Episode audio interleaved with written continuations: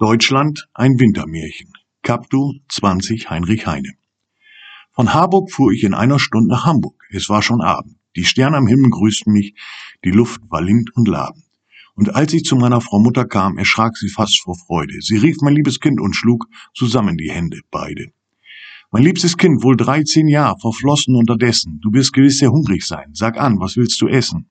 Ich hab Fisch und Gänsefleisch und schöne Apfelsinen. Sie gab mir Fisch und Gänsefleisch und schöne Apfelsinen. Und als ich aß mit großem Appetit, die Mutter ward glücklich und munter.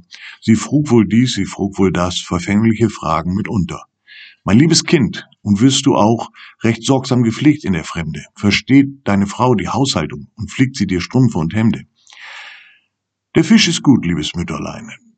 Doch muss man ihn schweigend verzehren. Man kriegt so leicht eine Gret in den Hals. Du darfst mich jetzt nicht stören. Und als ich den braven Fisch verzehrt, die Gans ward aufgetragen, die Mutter frug wieder wohl dies, wohl das, mitunter verfängliche Fragen. Mein liebes Kind, in welchem Land lässt sich's am besten leben? Hier oder in Frankreich? Und welchem Volk wirst du den Vorzug geben?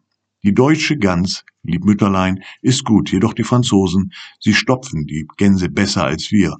Auch haben sie bessere Soßen. Und als die Gans sich wieder empfahl, da machten ihre Aufwartung die Apfelsinen, sie schmeckten so süß, ganz alle über Erwartung. Die Mutter aber fing wieder an zu fragen, sehr vergnüglich, nach tausend Dingen, mitunter sogar nach Dingen, die sehr anzüglich. Mein liebes Kind, was denkst du jetzt? Treibst du noch immer aus Neigung die Politik? Zu welcher Partei gehörst du mit Überzeugung? Die Apfelsinen, die Mütterlein sind gut und mit wahrem Vergnügen verschlucke ich den süßen Saft und ich lass die Schalen liegen.